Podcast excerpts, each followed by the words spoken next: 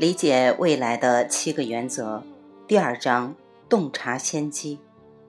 科技进步的八大路径，前四。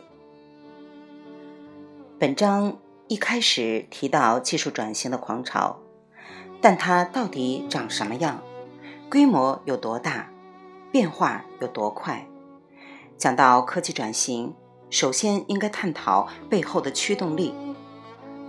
科技本质上没有转型的动力，毕竟自行车不会自动变成汽车。正确的说法是，在人类知识增长、科技日新月异的硬趋势背后，有人类的创意和巧思为引擎。举例来说，古文字、早期文艺复兴时期的活字印刷、近几十年的数字技术，都是识字率增加的主要原因。足以说明第一章提到的线性变化。全球人口从大多数目不识丁到如今的高识字率，就如民主日益普及一样，并非周期性变化，而是持续上升。随着知识的不断积累，科技不断进步，人类相互沟通与合作的能力也提高了。知识与沟通相辅相成，带动科技出现几何增长，掀起滔天巨浪。要清楚勾勒出未来生活蓝图，不妨看看汇聚成巨浪的那几条水流。科技进步的趋势有八个路径，每个又自成一股硬趋势。科技进步的八大路径：一、去物质化。第二，虚拟化；第三，移动化；第四，产品智能化；第五，网络化；六，互动化；七，全球化；八，汇聚化。不难想象，这八个路径可以追溯到几百甚至数千年前。以文字为例，最早刻在石头上，然后写在缩草纸上。再写在纸张上，就是去物质化与移动化的例子。网络化源自全球航线的发展，接着又有铁路、电报和电话的推波助澜。这八个路径虽然历史悠久，却一直等到二十世纪末期才成为科技转型的主要动力，无所不在。为他们注入生命的是电脑。我们八十年代中期分析出这个硬趋势，听过我演讲的每个年代的人反应都不同。以前有些人觉得概念模糊难懂，如今已不可同日而语。这八个路径每天都在上演，尽管如此，它们真正的威力和影响范围何其大，我们只不过看到冰山一角。下面进行分数。路径一。去物质化。一九八七年，奥利弗·斯通导演的电影《华尔街》上映，由迈克尔·道格拉斯饰演金融大亨高登·盖科，查理·辛饰演他的跟班巴德·福克斯。有一幕，盖科走在富豪度假胜地汉普顿的沙滩上，一边欣赏日出美景，一边打手机给福克斯叫醒说：“老弟，钱是不会睡觉的。”金钱万岁！他拿的手机很酷，想必也很贵。这一幕成为经典，台词也很经典。时隔二十五年再推出续集，片名就叫做《华尔街金钱永不眠》。再回想那一幕，那部手机根本大的跟砖头一样，让人哭笑不得。为什么？因为手机已经经历了去物质化。材料越用越少，在电影续集中，黑金刚已经被蓝牙手机取代，耳机小的看不见。随着科技的日新月异，制造工具所需要的材料不断减少，容量和性能却不断提升。电脑就是现代科技的缩影，尽管尺寸不断缩小，但速度与存储量却不断提升，就像电话一样。电脑更是轻薄。更加便于携带，更为经济，所用的材料更少，更加环保。在过去，笔记本常常厚达几寸，重两三千克，而今天所需要的材料只有当初的几分之一，性能却要好得多，成本也低得多。不论你拥有什么，你都能使它变得小巧，只要你想就没问题。但是我们不需要让所有的东西都变小，而且去物质化也不意味着迷你化。例如，我们能让轿车变得更小巧，但不需要把所有的车都变小。但是我们可以把车变得更轻，这样可以省油。如何使某些东西变得更轻？答案就是去物质化。路径二：虚拟化。虚拟化意味着转换媒介，将现在需要在有形世界从事的事物转变成能在纯粹无形表意的世界里从事。虚拟化的影响远远超出了娱乐休闲业的范畴。虚拟化的一个例子是模拟现实。随着技术的进步，人们用软件模拟极端复杂情况的能力达到了惊人的地步。现在我们可以测试飞机、太空飞船和原子弹爆炸，却不需要事实上的实现。目前，我在和一个大公司一起探讨供应链网络的物流问题。该公司需要持续的提高从 A 点到 B 点再到 C 点运输货物的效率。我们发现很多供应链网络化都能够虚拟化，这能让我们看到无形的东西。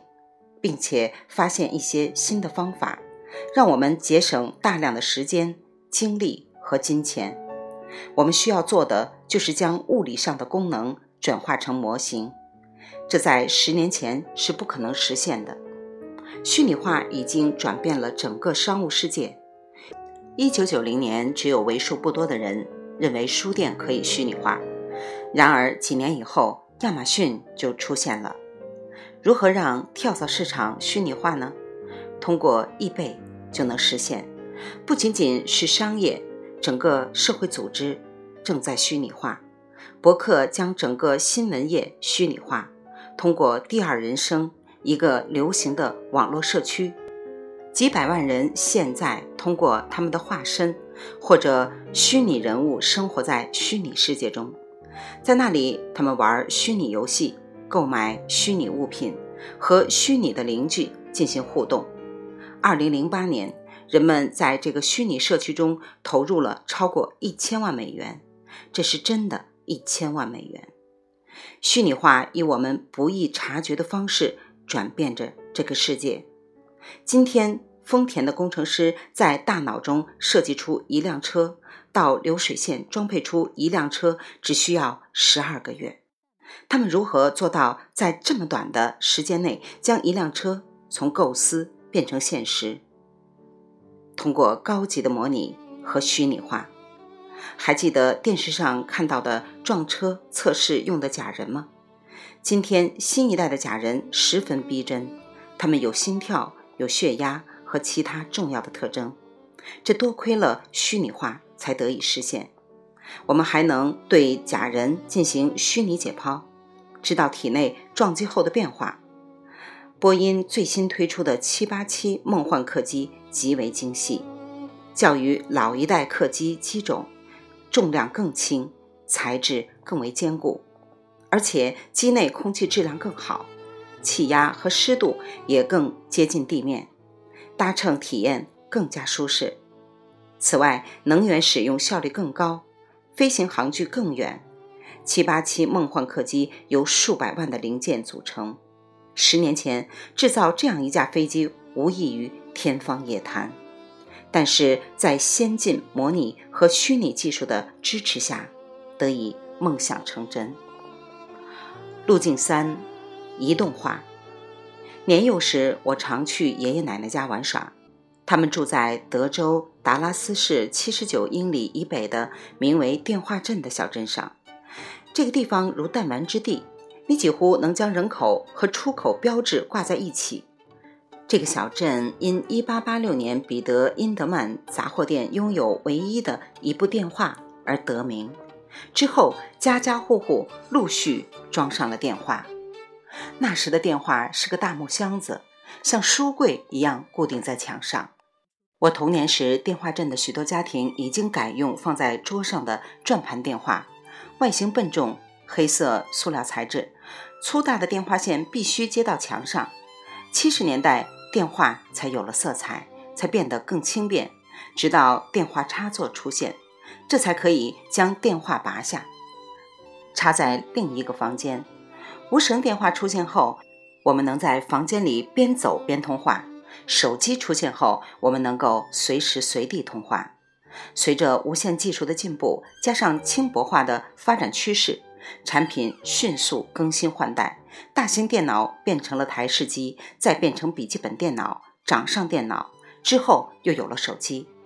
几年前，iTeach 推出了一款激光投影到桌面上的电脑键盘，这是一款虚拟化且完全去物质化的键盘。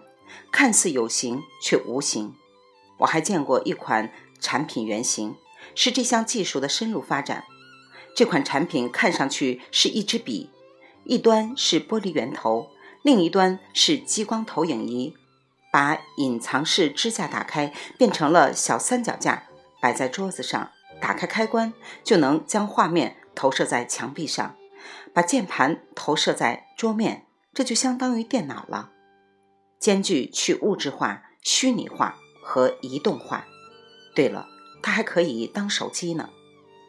移动设备的应用数不胜数，在某些国家，你可以用手机买汽水和支付停车费。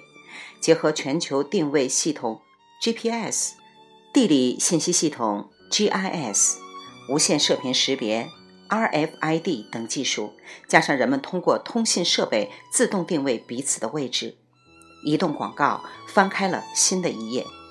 十年前，软件和数据都存储在硬盘上，而现在我们有了基于网络应用的云计算技术，例如 Google Docs、Selfplex.com、Hotmail 和谷歌日历。通过软件，我们在远端的服务器上读取数据和储存数据，个人电脑就像客户端一样。这意味着我们能够在任何时候登上任何一台电脑，完成期末论文、查看会议时间以及完成更多的事，而不必使用同一台电脑。如今，大到平板电视，小到手机，每种通讯设备都有视频功能，人人都能参加视频会议，而不受传统电话会议人数的限制。传统的电话会议会逐渐移动化。我们正想方设法摆脱现实生活对我们的束缚，工作、娱乐、运动、购物等一切都在移动化。当然，还有人会在办公室工作，但在家办公、弹性时间办公的人越来越多。就像我们的设备一样，我们不必再绑在一个地方了。信息和多媒体沟通不再受限，不再局限于任何一个网络和。存储空间，而是像空气一般充斥于生命的每分每秒。只要手中有移动产品，我们就可以获取信息。你可能会想，移动化工作方式已经有一些年头了，的确如此。然而，移动化的程度改变了，更具操作性，生产率也提高了。随着高清的视频流、精确的语言。文本输入和其他强大的新功能的出现，移动化将取得更大的飞跃。路径四：产品智能化。当你在路上开车的时候，仪表盘突然闪了起来，告诉你有一个轮胎快没气了。你的全球定位系统发出指示：前面三公里的加油站有充气设备，请于下个出口换道行驶。你的车是怎么知道这些的呢？因为它是智能车，它有智能的轮胎，而且联网了。你还知道汽油不够了，所以能指示你开往最近的加油站。二十世纪八九十年代，随着微芯片技术越来越实用，价格降到可接受的范围内，许多消费品突然增加了智能化功能，带自动清洁功能的烤箱，走廊的感应灯。等等，然而这只是热身。我们现在能对任何一种产品智能化，这种智能化即将彻底改变我们的生活方式。微处理器的发明为产品智能化提供了无数个机会，不只是轮胎能够智能化，道路也可以智能化。当我们将汽车停进停车场，停车场会指出三楼第二车道右侧的第四个有停车位，将来还能告诉我车位已满，请稍后。五楼有人刚买完东西要离开，请开车楼上。车位即将空出。现在我们已经有能力生产具有传感器的智能钢筋水泥，还有智慧型道路。试想，有条路竟然能提醒驾驶员前方有坑洼和排水口。为什么我们能够做到这种程度呢？原因很简单，使用了智能沥青。我们已经生产出智能水泥。它可以告诉高速公路建设部门桥梁何时需要维修，只要加上传感器，并且让它能够通过网络进行沟通，任何事物都可以智能化。